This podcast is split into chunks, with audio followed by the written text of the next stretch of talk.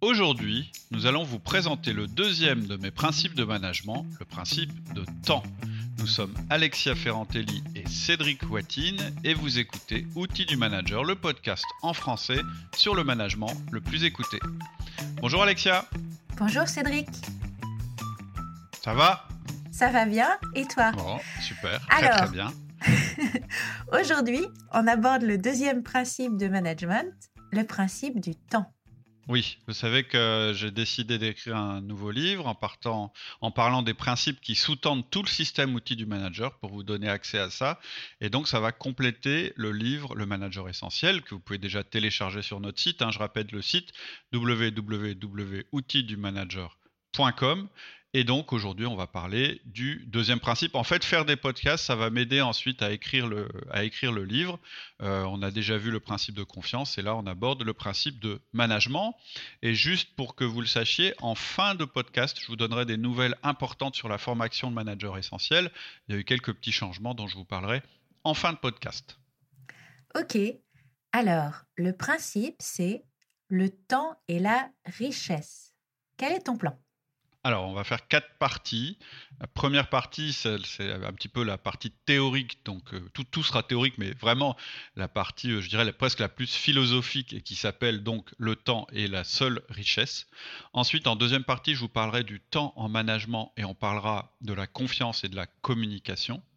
Dans la troisième partie, je vous parlerai du temps en organisation personnelle et on parlera d'ordre et de chaos. On parlera aussi d'urgence et d'importance parce que c'est la même chose. Et en quatrième partie, je vous parlerai du temps du dirigeant et là, je vous parlerai du chronos, du kairos et du charisme. Wow, trop génial. Alors, on y va? Ok, ça marche. Première partie, le temps est la seule vraie richesse. Oui, donc alors, qu'est-ce que c'est que le temps? Alors, pour, définir le temps par rapport à nous, hein, on est toujours dans le contexte du management, etc., je vais remonter un petit peu sur le fait que nous soyons le seul animal qui a conscience du temps qui passe. Donc, qu'est-ce que ça veut dire? Ça veut dire que à la fois, on a une angoisse de mourir, hein, qui est vraiment au fond de nous, et on a aussi des capacités bien supérieures aux autres animaux pour diriger notre vie, voire même de construire notre vie en pensant ce qui va se passer après notre vie. C'est-à-dire qu'on est le seul animal qui est capable de penser au-delà de sa propre mort. Donc ça veut dire que c'est pour ça qu'on a pu construire des, civilisations, c'est pour ça qu'il y a l'agriculture, etc., etc. Je ne vais pas rentrer dans le détail. Il y a plein de bouquins bien faits là-dessus. Mais on est aussi régulièrement confronté au fait qu'on oublie le temps est limité. Pourquoi on fait ça bah Justement à cause de cette angoisse de la mort. Et ça, j'en ai parlé dans, un podcast récemment. En séminaire et dans les formations, je fais une démonstration graphique du temps qui est limité et qui passe quoi qu'on fasse. En fait, ce que je fais, c'est que je montre un poster que je me suis fait qui décrit les semaines de toute ma vie passée et future. Et on voit qu'à un moment, bah déjà, ce poster, il est limité, c'est-à-dire qu'il y a une borne, euh, il démarre un moment, il finit un moment, comme ma vie va démarrer un moment et finir un moment. Et puis, je montre aussi que je suis à peu près à la moitié de ma vie, hein, puisque j'ai eu 50 ans il n'y a pas longtemps. Donc, il y a toute une série de semaines que j'aurai plus jamais et puis un nombre limité de semaines qui me restent, comme si j'avais bien entamé mon capital et que c'est fini, que la plus, plus de la moitié est derrière, derrière moi, euh, et donc ça c'est fini, ça n'arrivera plus jamais. et, et, tu vois, tu rigoles, en fait, quand je montre ce truc-là, vraiment, ça gêne tout le monde en général. C'est un peu comme si je venais d'ouvrir un cercueil ou de montrer un cadavre. En fait, les gens, ils ont une espèce de sidération. Au début, c'est fait exprès. Hein. Je le fais justement pour un petit peu les, choquer. Mais, mais en fait, en faisant ça, où ils, sourient nerveusement, où ils disent bah, c'est bizarre ton truc, bah, c'est horrible, enfin, etc. En tout cas, ils ont une réaction. En fait, comme si je leur, je leur, euh, euh, je, leur, les ai obligés à contempler un petit peu l'abysse, parce que c'est ça notre angoisse, hein. c'est qu'un jour on va mourir. Et en fait, je fais pas seulement ça pour m'amuser, ça me fait rire évidemment, mais euh, c'est aussi pour montrer plusieurs choses. Et la chose la plus importante que je montre par là, c'est que ça nous est pas naturel, on n'aime pas voir notre temps comme une quantité limitée. C'est un des aspects.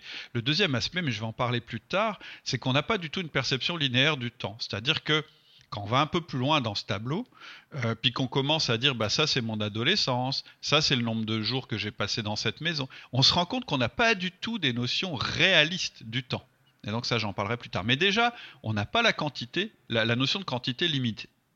On ne sait pas intuitivement que grosso modo, parce que c'est le deuxième exercice que je fais faire en, formation, en séminaire, euh, on a en gros 100 blocs de 100 minutes et pas un de plus et que dans ces 100 blocs de 5 minutes, de, 10 minutes, pardon, seulement 50 sont attribués au travail. Et on peut, en plus, à l'intérieur de ces 50 blocs de travail, on ne peut pas se concentrer vraiment plus de 25 à 30 blocs. Ça veut dire qu'en réalité, c'est une ressource qui est limitée, c'est une ressource qu'on ne peut pas stocker, et c'est une ressource voilà, qu'il faut utiliser le mieux possible. Et en face cette de... première partie, tu nous as présenté le temps.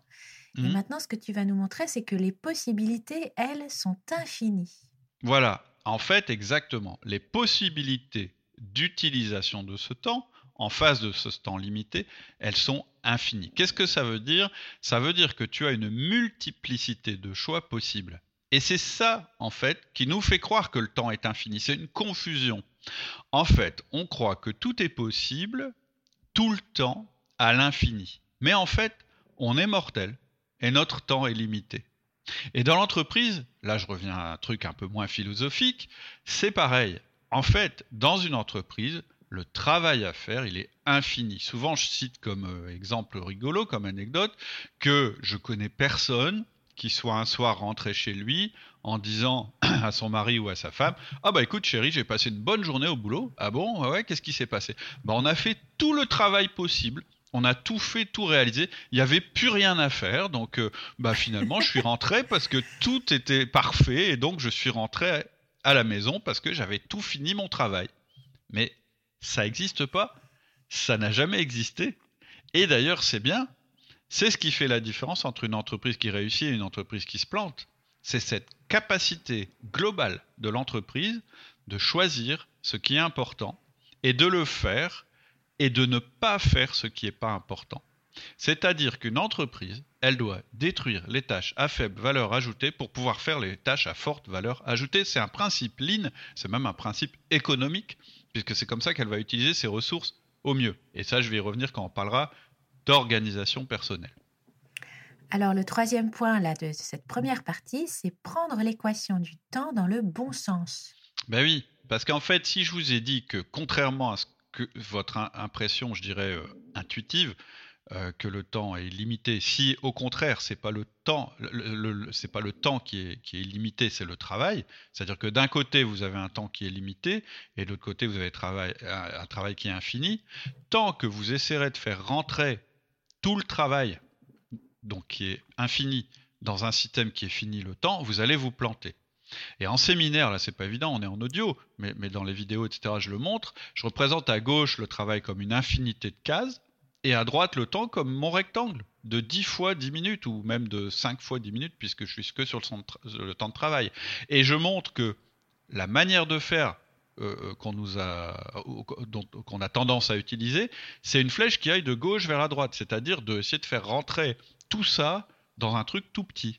Et en fait, je montre que c'est exactement le contraire qu'il faut faire. Donc j'inverse la flèche. Et à droite, je mets des jetons, un peu comme des jetons de casino. Ça, c'est votre temps. C'est votre richesse la plus importante. Et je montre que vous avez 50 jetons et pas plus. Et à gauche, c'est le plateau de jeu. Et là, il est infini. Et donc, c'est à vous de faire le bon choix. Et donc, donc on a 50 fois 10 minutes. C'est ça, en gros, c'est ça. Ouais, parce que tu avais dit un rectangle de 10 fois 10 minutes, donc c'est 50 oui, ça, ça c'est notre temps éveillé en fait. Si tu veux, en gros, c'est notre temps éveillé. Une fois que tu as enlevé les 8 heures de sommeil, il reste à peu près 100 minutes. Et euh, à l'intérieur euh, de, ce temps éveillé, bah, la moitié en général, c'est du temps de travail. Et, et, et dans, dans, ces jetons, il y en a qui sont plus ou moins gros, c'est-à-dire qu'il y a des jetons de concentration maximale, et tu n'en as pas 50, tu en as plutôt une trentaine. Donc tu vois, être sage, c'est pas se dire ma contrainte, c'est pas ce que j'ai à faire et je vais tout faire pour y arriver. Ça, c'est sûr, si tu raisonnes comme ça, tu vas te planter. C'est de se dire non, mon temps, c'est ma contrainte, j'en ai pas plus que cela, à moi de bien choisir. Et c'est le prochain principe, tu es le gardien de ton temps. Oui, en fait, ta force, ta différence va résider dans ta capacité à choisir ce que tu vas faire de ton temps.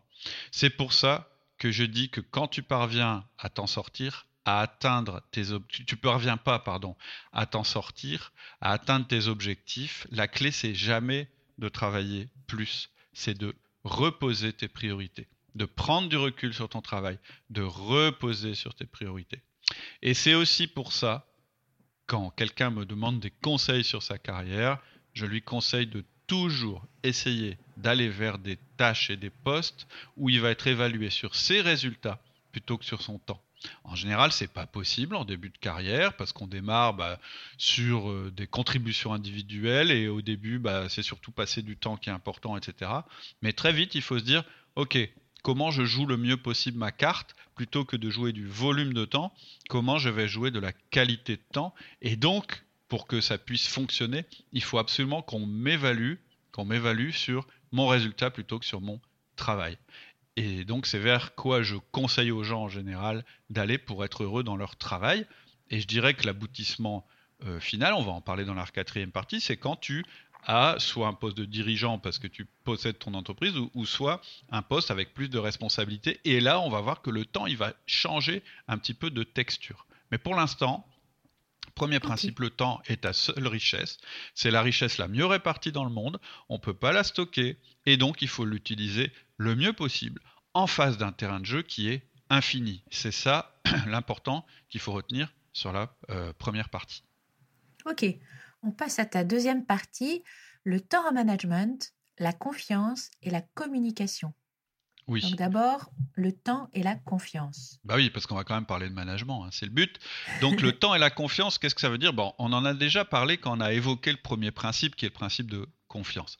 On a dit, si tu veux obtenir de la confiance de la part d'un autre être humain, déjà tu dois donner ta confiance. Ça, c'est le préalable. C'est-à-dire que la confiance génère la confiance. C'est ce qui est formidable dans cet outil, c'est pour ça que dans ce principe, c'est pour ça que j'ai mis en premier, j'ai dit la confiance, c'est le levier le plus important. C'est le pouvoir le plus important parce qu'il est illimité, il est infini. À chaque fois que tu vas donner de la confiance, tu vas générer de la confiance. À chaque fois que tu vas recevoir de la confiance en retour, toi-même, tu vas encore plus avoir de confiance. Bref, c'est vraiment quelque chose qui n'a pas de limite, la confiance. Mais c'est juste un préalable. Une fois qu'on a dit ça, bon, est-ce qu'il suffit de donner sa confiance pour générer de la confiance? Non, non, non. En management, il faut aussi donner ta richesse la plus importante si tu veux générer de la confiance. Quand tu donnes une prime à un collaborateur, tu crées une forme de satisfaction, on est d'accord. Mais certainement pas de la confiance. Tu peux tout à fait donner des primes à tes collaborateurs et qu'ils ne te fassent pas confiance. On confond souvent les deux. Hein. Ta richesse la plus importante, ce n'est pas la prime que tu vas donner, c'est le temps que tu vas donner. Puisque je viens de dire que c'était la plus grande richesse de l'être humain, la meilleure démonstration de confiance ou d'affection ou la plus grande chose que tu puisses apporter à quelqu'un, c'est justement ton temps. C'est ce qu'il faut lui apporter.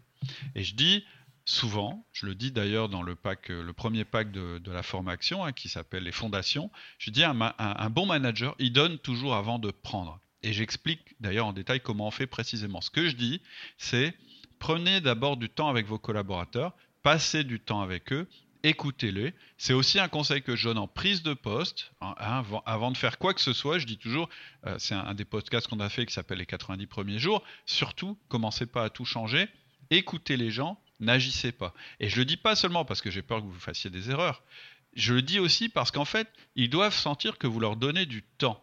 C'est-à-dire l'écoute, c'est du temps qu'on donne. Et en fait, j'utilise aussi l'image du compte en banque en relation humaine, faut pas travailler à découvert. Faut approvisionner le compte, et puis là, tu vas pouvoir demander des choses aux gens. Si tu leur demandes des choses alors que tu n'as pas approvisionné le compte, tu travailles à découvert et ça va mal finir. Oui, mais on n'a pas justement euh, toujours le temps.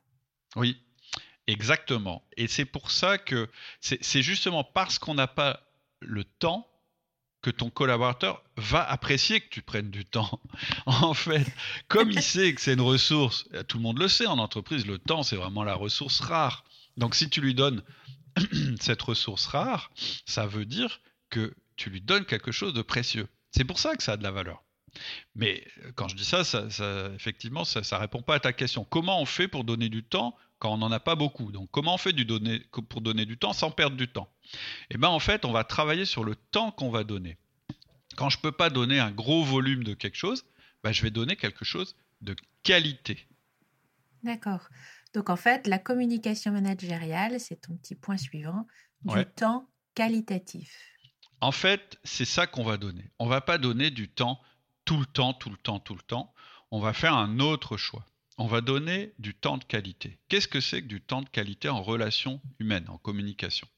En fait, c'est un temps qui va être fréquent, c'est un temps qui va être focalisé, c'est un temps qui va être cohérent et c'est un temps qui va être intense. Quatre caractéristiques fréquent, focalisé, cohérent, intense. C'est pour ça que le pilier du management, le pilier d'outil du manager, c'est le 1 à 1. Cet entretien d'une demi-heure qu'on fait toutes les semaines avec chacun de nos collaborateurs.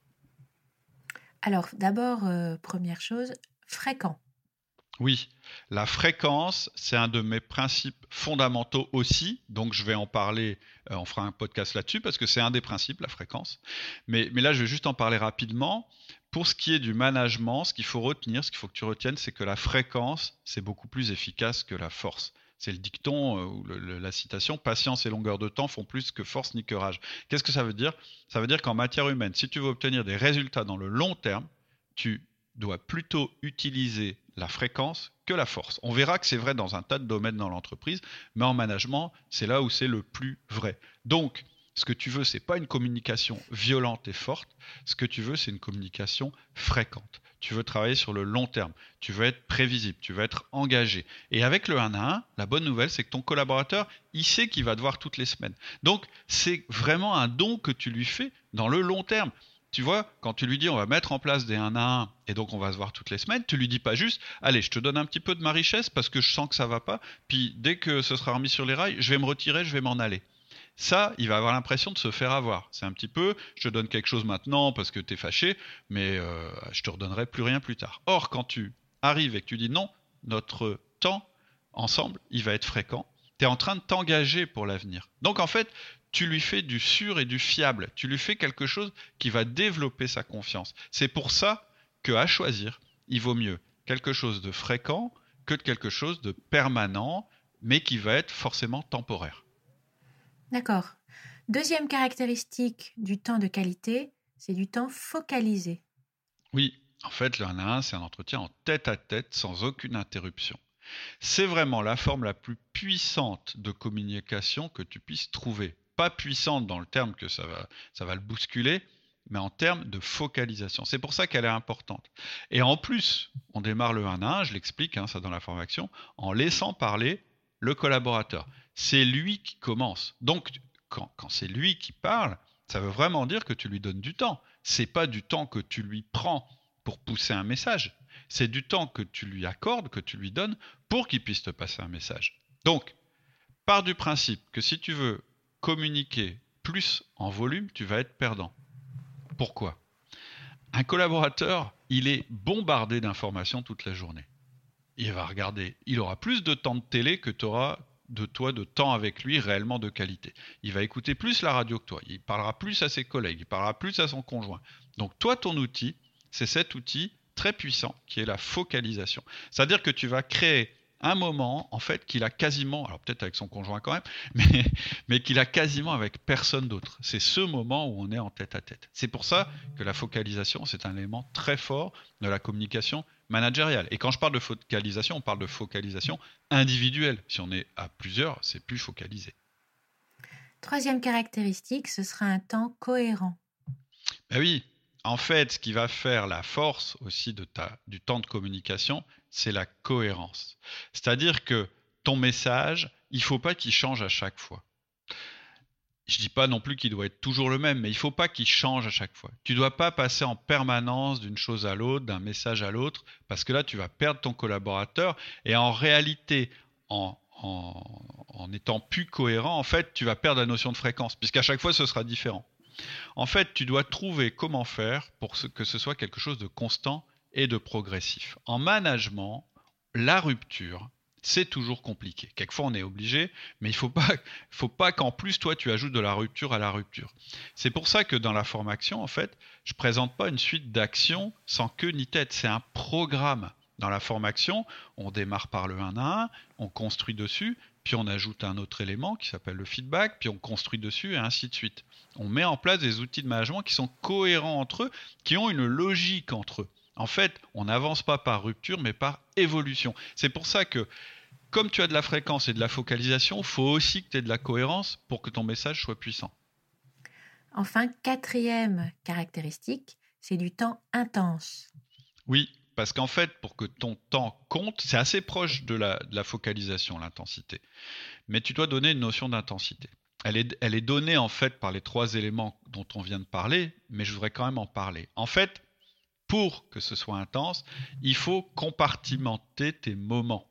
C'est-à-dire que clairement, il faut que ton collaborateur et toi, vous sentiez que vous êtes dans un moment de management. Moi, j'appelle ça un rituel. Le 1-1, c'est un rituel en fait. C'est le moment où tu fais des managements. Du management. Pour toi, c'est le moment où tu es sûr de faire du management. Déjà, c'est important, ça veut dire que tu vas faire du management régulièrement. Avant, ce n'était pas garanti.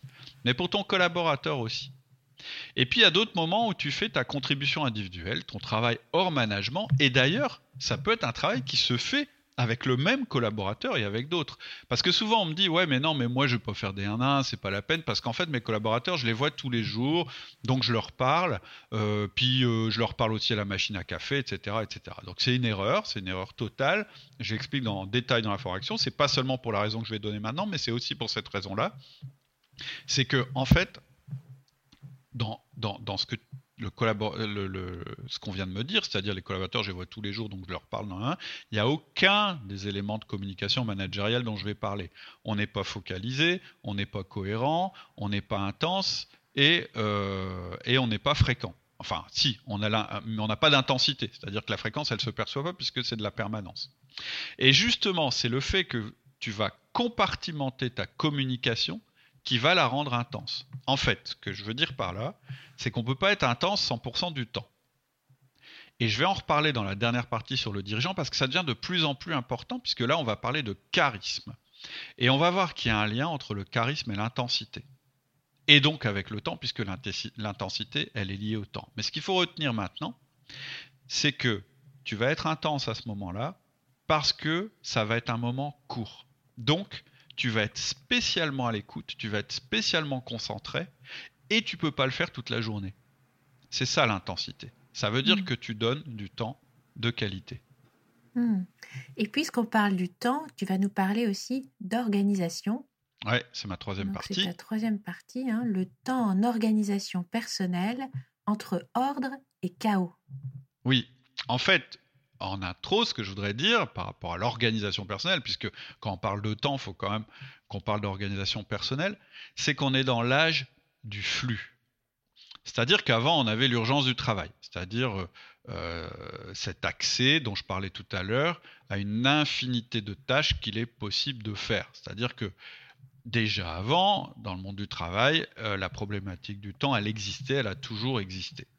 Mais maintenant, en plus, ce qui est venu s'ajouter à ça, c'est un accès permanent à des informations qui sont déversées sur nous un peu non-stop. C'est-à-dire qu'on reçoit des mails, des SMS, on reçoit des coups de téléphone sur notre portable puisqu'il nous suit, euh, on a de l'Internet à disposition en permanence, on a du chat, de la messagerie, on a Messenger, on a Facebook, on a toutes ces choses-là. Et en fait, l'infinité du travail, elle est en plus augmenté par l'infinité de l'information. C'est-à-dire qu'on a multiplié les canaux, mais je rappelle, ça nous donne pas plus de temps. C'est-à-dire qu'en fait, le gros paradoxe, c'est que tous ces outils, on nous dit, ils sont là pour euh, euh, augmenter, je dirais, la qualité de notre vie, euh, nous permettre d'accélérer les choses, etc. Et en réalité, ils nous apportent de la pollution en plus par rapport à notre temps. C'est-à-dire que le goulot d'étranglement, on peut faire ce qu'on veut, peut-être qu'un jour on sera immortel et ça changera, mais pour l'instant ce n'est pas le cas, ça restera toujours notre temps.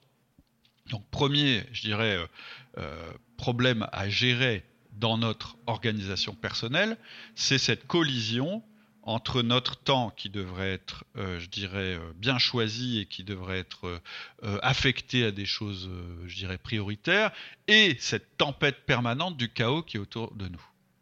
Ensuite, on a voulu nous faire croire qu'on était multitâche, c'est-à-dire qu'on pouvait faire plusieurs choses en même temps. C'est-à-dire qu'aujourd'hui, on a tous les outils pour à la fois euh, regarder une vidéo sur notre ordinateur tout en répondant à nos mails et euh, je sais pas tout en éventuellement en écoutant de la musique. C'est-à-dire c'est possible de faire les choses tout en même temps.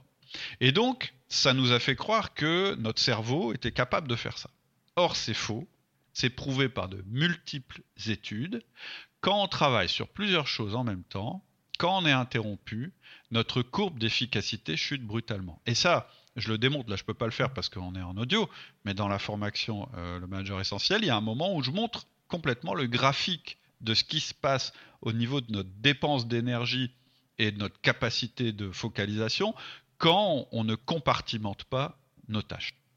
Alors on arrive à ton point justement, la manière la plus efficace de travailler.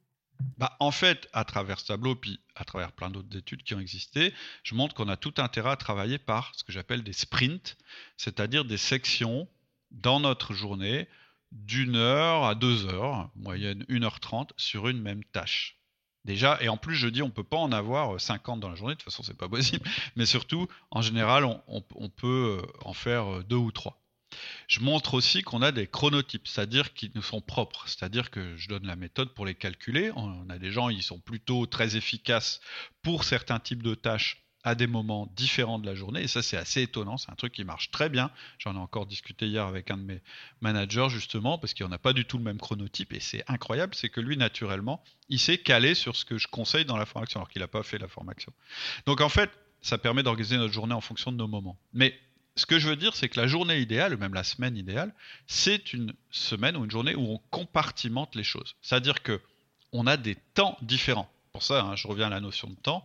On a un moment pour le 1 à 1, on vient d'en parler, et puis on a deux ou trois sprints dans notre journée qui nous permettent d'avancer sur des tâches qui sont primordiales pour lesquelles on a fait un choix, c'est-à-dire pour lesquelles on a dit je mets mes jetons, je mets jetons de temps sur ces tâches-là. C'est vraiment ça la fondation d'une belle journée.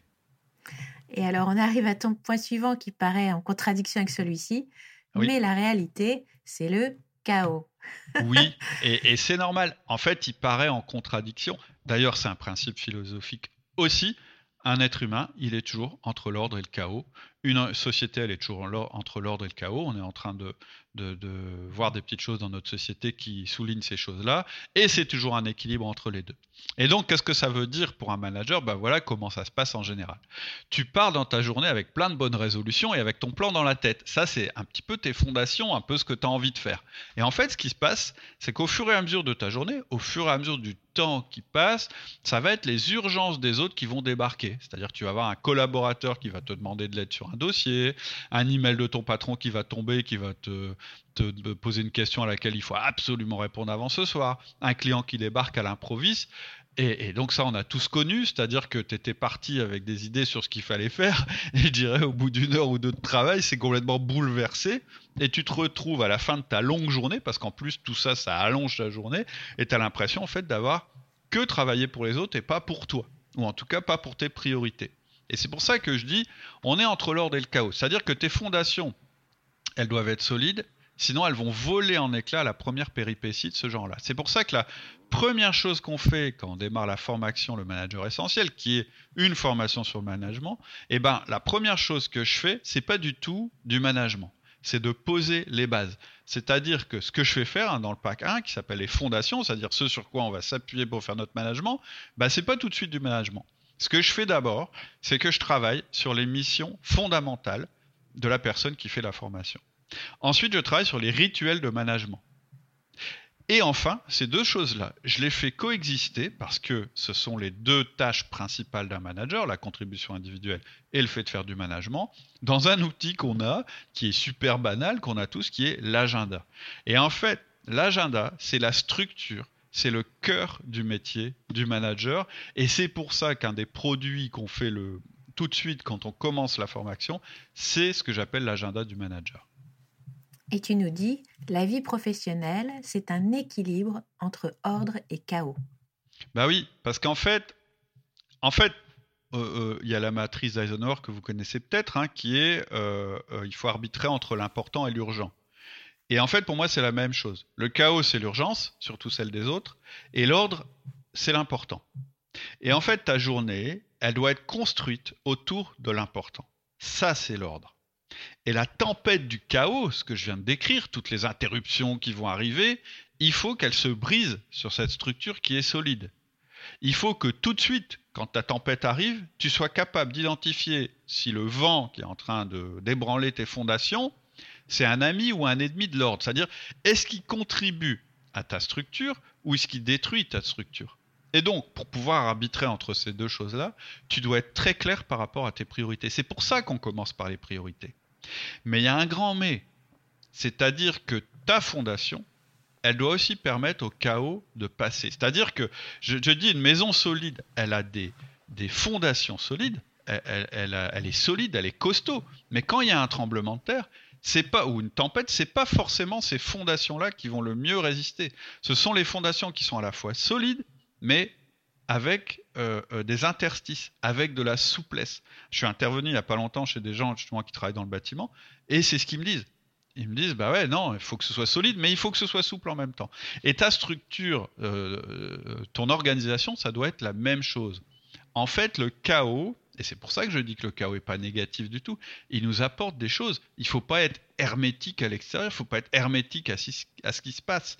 Donc ton système d'organisation, il doit à la fois être très solide sur ses fondamentaux, mais il doit avoir de la souplesse et des interstices, c'est-à-dire qu'il doit aussi, par moment, pouvoir être remis en question. Et tu dois, en fait, tu dois laisser des moments, déjà, tu dois laisser des moments libres pour pouvoir rendre sa part à l'urgence, à l'imprévisible et au chaos. Moi, je sais qu'à chaque fois que j'ai trop optimisé, que j'ai trop rempli, que j'en ai mis plein, plein, plein pour être le plus efficace possible, je me suis senti mal. Je vois bien que la clé, c'est cet équilibre subtil entre l'ordre et le chaos, entre une structure solide et des interstices qui permettent d'appréhender la, réalité autour de toi. Et donc, j'en parlerai bientôt dans un podcast nouveau sur l'organisation, j'en reparlerai, mais parce que là, on sort du sujet. Mais en gros, ce qu'il faut retenir, c'est que l'échec de la plupart des systèmes d'organisation, c'est qu'ils ne laissent pas de part à l'urgence. L'urgence, ça doit quand même pouvoir exister à l'intérieur de ton système. Et en général, comme notre maison elle est mise à mal par la tempête, on, se dit bah c'est tout, j'ai pas besoin de maison, et là on tombe dans le chaos.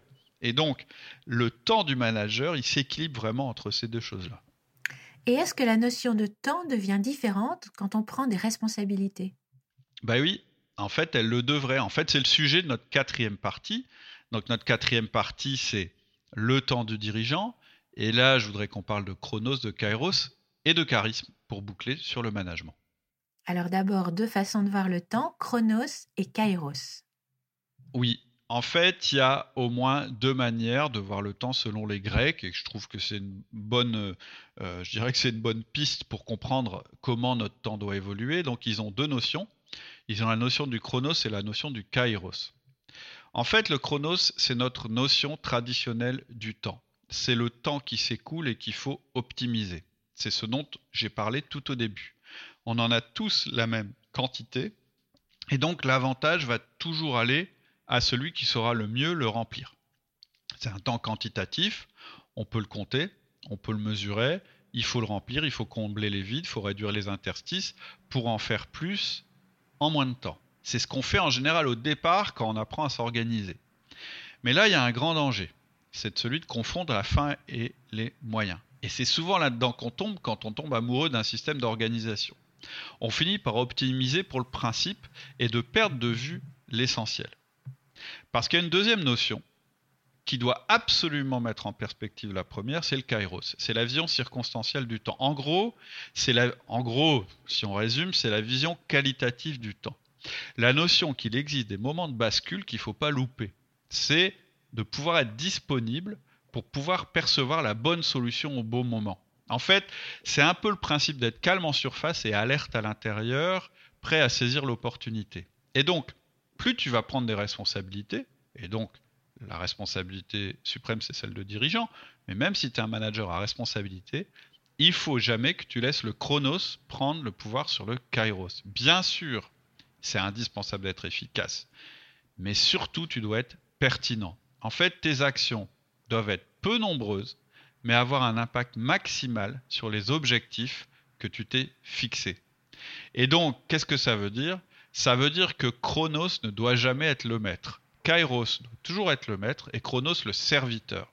C'est-à-dire que tes perspectives, tes priorités, ce sont elles qui doivent utiliser la, capacité que tu as développée à, à te servir du temps. Et donc, tu dois maîtriser ton temps, ça c'est du chronos, mais tu dois aussi pouvoir tout arrêter, tout remettre en question et tout réorganiser devant une priorité qui émerge.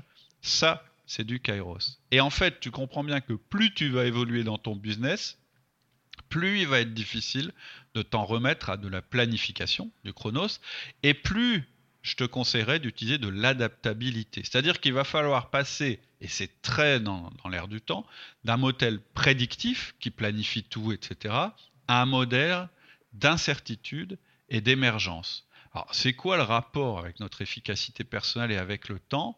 Bah, Ça veut dire qu'une fois que tu maîtrises ton chronos, l'enjeu, ça va être de comprendre ton kairos. Et c'est grâce à ta maîtrise du temps que tu vas pouvoir réfléchir sur le temps. Donc ça va plus être d'optimiser ton agenda, mais ça va être le contraire. Ça va être de vider ton, agenda. C'est-à-dire de le vider de ce qui n'est pas essentiel. Sinon, tu vas rater ton rendez-vous avec Kairos. Et en fait, les outils d'optimisation du temps, ils sont là que pour ça, que pour créer des espaces de vide qui vont te permettre de te réaliser. En fait, ils ne sont qu'un moyen pour créer du vide et ce vide, il est nécessaire pour ton accomplissement. C'est là où je dis, il ne faut pas confondre la fin et les moyens. Optimiser, c'est pas optimiser pour remplir. Optimiser, c'est optimiser pour vider. Et donc, c'est aussi pour ça que dans la première partie, le conseil que je donne à quelqu'un qui veut réussir en management, orienter sa carrière, c'est de l'orienter vers des postes où on va l'apprécier pour ses résultats plutôt ou, de son équipe, hein, des résultats au sens large, plutôt que sur le temps passé. C'est extrêmement important. Alors, c'est justement un peu le point suivant, c'est le paradoxe du dirigeant. Ben oui, parce que moi, je vois bien que dans la réalité, c'est pas ce que je vois. Moi, je vois beaucoup de dirigeants ou de cadres de très haut niveau, mais on va prendre des dirigeants, puisque un dirigeant, normalement, c'est le mec le plus libre que tu puisses trouver, puisque c'est celui qui est en haut de la pyramide. ok? Dans une entreprise pyramidale, ça devrait être celui qui, justement, n'est pas esclave de son entreprise. Et moi, ce que je constate, c'est qu'il y en a beaucoup, au contraire, qui sont devenus esclaves de leur entreprise. Et en fait, ils travaillent pour euh, leur entreprise plutôt que sur leur entreprise. En fait, il y a quelque chose qui ne va pas. Euh, en fait, tout s'est passé à l'envers pour eux. C'est-à-dire que ce qui s'est passé, c'est que plus leur entreprise a grossi, plus ça les a occupés. Ah, ça, paraît logique. Bah ouais, c'est normal. Je m'occupe d'une plus grosse entreprise, donc ça me prend plus de temps. Et en fait, c'est exactement l'inverse qui doit se passer. C'est-à-dire que grâce à la délégation, ça doit se passer d'une manière inverse. En fait, c'est pour ça que je dis la délégation, c'est le graal du manager. C'est comme ça que je mesure la, la maturité d'un manager, parce que c'est ce qui permet d'évoluer le plus, le plus vite et le plus agréablement possible. C'est le sujet du troisième pack de la formation qui s'appelle transformation. C'est, on en parle aussi un petit peu dans le deuxième pack, mais vraiment le troisième pack, c'est, c'est pour ça qu'il y a trois packs. Hein. On commence par mettre en place la confiance, puis on développe l'autonomie et la performance, et enfin on développe la délégation, parce que il faut de la confiance pour faire de la délégation. Mais voilà, je ne veux pas m'éloigner du sujet. Ce que je veux dire, c'est que et je vais aller plus loin, je vais vous dire un truc qui va vous paraître révolutionnaire. En tant que dirigeant et en tant que cadre de haut niveau, vous devez vous rendre le plus inutile possible. Pourquoi? Parce que sinon, vous êtes le maillon faible de votre entreprise. C'est vous qui empêchez votre entreprise de grandir. À vouloir tout faire, à vouloir tout contrôler, en fait, vous en devenez le goulot d'étranglement. Et moi, je le vois bien. Il y a un moment où ça bascule. C'est-à-dire que l'entreprise, elle se met à grossir. Et si on n'a pas structuré le management, eh ben, le dirigeant, il est noyé dans son entreprise et son entreprise arrête d'évoluer. Ça arrive tout le temps. Et en fait, vous devez pouvoir, vous devez vouloir faire grossir votre entreprise, pas seulement pour la faire grossir, mais aussi pour pouvoir y passer moins de temps. C'est ça que j'appelle le paradoxe du dirigeant. Je sais que ça vous paraît paradoxal, mais c'est parfaitement logique. C'est-à-dire que vous devez passer à une problématique que vous avez aujourd'hui qui est Ah ouais, mais moi je manque de temps pour tout faire, c'est normal, je dirige une grosse entreprise, à une problématique qui est totalement différente, c'est comment faire pour que mon entreprise se développe sans moi et donc me donne plus de temps pour la développer. C'est dans cette espèce de spirale positive que vous devez arriver. C'est-à-dire que vous devez sortir de la spirale, bah, plus mon entreprise grossit, plus ça me prend de temps, à la spirale, plus mon entreprise euh, se développe, plus j'ai du temps dégagé et donc plus je peux la développer. Et donc la réponse, c'est toujours le management. En devenant un meilleur manager, un manager essentiel, vous vous transformez et vous transformez aussi vos managers pour qu'ils deviennent eux aussi des managers essentiels. Il n'y a que comme ça que vous pouvez casser la spirale du dirigeant toujours plus occupé. Oui, donc en tant que dirigeant, il faut quand même passer du temps au management du coup. Oui, et c'est là que je vais te parler de charisme et d'intensité, euh, puisqu'en fait, ton objectif, euh, ça va être même de passer du temps plus que sur le management. En fait, pas tout à fait. En fait, pour moi, le dirigeant d'entreprise, il a deux fonctions, au final, les seules qu'il doit garder, s'il peut, et c'est ça va être son objectif constant, c'est d'être un stratège et un manager. Donc, il doit avoir du temps libre en dehors de l'entreprise, ça c'est la partie stratège, mais vraiment en dehors. C'est-à-dire qu'il doit être capable de regarder son entreprise de l'extérieur et de la comparer aux autres. Il doit être capable d'aller sur d'autres marchés. Il doit être capable de regarder son entreprise de l'extérieur. Et on ne peut pas regarder quelque chose de l'extérieur si on est tout le temps dedans, c'est pas possible, c'est évident. Il doit aussi trouver un moyen, et ça c'est toujours, un rôle, toujours son rôle de stratège, c'est pas son rôle de manager, j'insiste. Il n'est pas en train de manager quand il fait ça. Donc je dis, il doit toujours trouver un moyen de sentir les choses directement soit en ayant des rapports informels avec des gens de son entreprise, ceux qui sont en contact avec le terrain, mais encore une fois, ce n'est pas forcément lui qui va les manager, mais il faut quand même qu'il discute avec eux régulièrement, ou soit avec des clients. Pourquoi? Simplement pour prendre le, pouls de son marché, le pouls de son entreprise, autrement qu'au travers de ses managers. Parce que ces managers lui donneront toujours un filtre, consciemment ou pas, par rapport à ce qui se passe réellement. Ça, c'est le rôle de stratège. Je n'ai pas parlé de management pour l'instant. La deuxième chose, c'est qu'il doit avoir un formidable contact avec ses managers. Un contact qui soit intense et de qualité. Et c'est là qu'il doit développer une forme de charisme. Et moi, j'aime bien l'image du feu. En fait, quand tu es manager, quand tu es manager et que tu as du charisme, tu es comme le feu. C'est-à-dire que si tu es là tout le temps, tu vas brûler les gens. C'est-à-dire que ta présence permanente, etc., non seulement elle va te faire perdre du recul, mais en plus elle va faire que tu vas cramer les gens, c'est-à-dire que tu vas pas les laisser se développer, tu vas pas les laisser devenir autonomes. Mais si tu es complètement absent, tu les réchauffes plus, donc c'est pas bon non plus, et surtout tu les éclaires plus, donc c'est pas bon non plus. Et donc on voit bien qu'à nouveau ici, il va falloir qu'il y ait un équilibre entre la présence et l'absence. Et moi, je conseille de surtout cultiver ton absence. Pourquoi? Parce qu'il y a un très fort rapport entre le temps et le charisme. En fait, il n'y a pas de charisme sans intensité. L'intensité n'est possible que sur un temps court, c'est sa définition. Donc, il vaut mieux que tes managers te voient peu souvent, mais que tu sois bien en forme quand tu les vois, très habité par ton message, que tu aies réellement quelque chose à, leur apporter, plutôt qu'ils te voient au quotidien, y compris quand tu n'es pas euh, je dirais, euh, en forme. le charisme, hein, toutes les études le montrent, en fait, on n'est pas charismatique en permanence. Ça n'existe pas quelqu'un qui dégage quelque chose d'exceptionnel, puisque c'est exceptionnel en permanence. Donc, toi, en tant que manager de haut niveau ou euh, dirigeant de haut niveau, tu dois cultiver ton absence. En fait, l'absence permet d'être présent. C'est le contraste en fait qui va augmenter l'intensité. Voilà pour boucler la boucle sur le management. Bien sûr, chacun des, des, aspects du temps qu'on a évoqués mérite d'être détaillé encore. Hein. Dans les principes, je ne te donne pas des instructions précises comme dans les formations, je te donne les fondations des outils. Pourquoi? Je préconise ces outils et la logique qu'il y a derrière tout ça pour comprendre et pour intégrer. Voilà pour les principes du temps. Voilà pourquoi on considère, il faut considérer que le temps, c'est vraiment notre seule richesse. C'était hyper intéressant. Est-ce que tu veux nous rappeler un petit peu les grands principes de, de ce grand principe?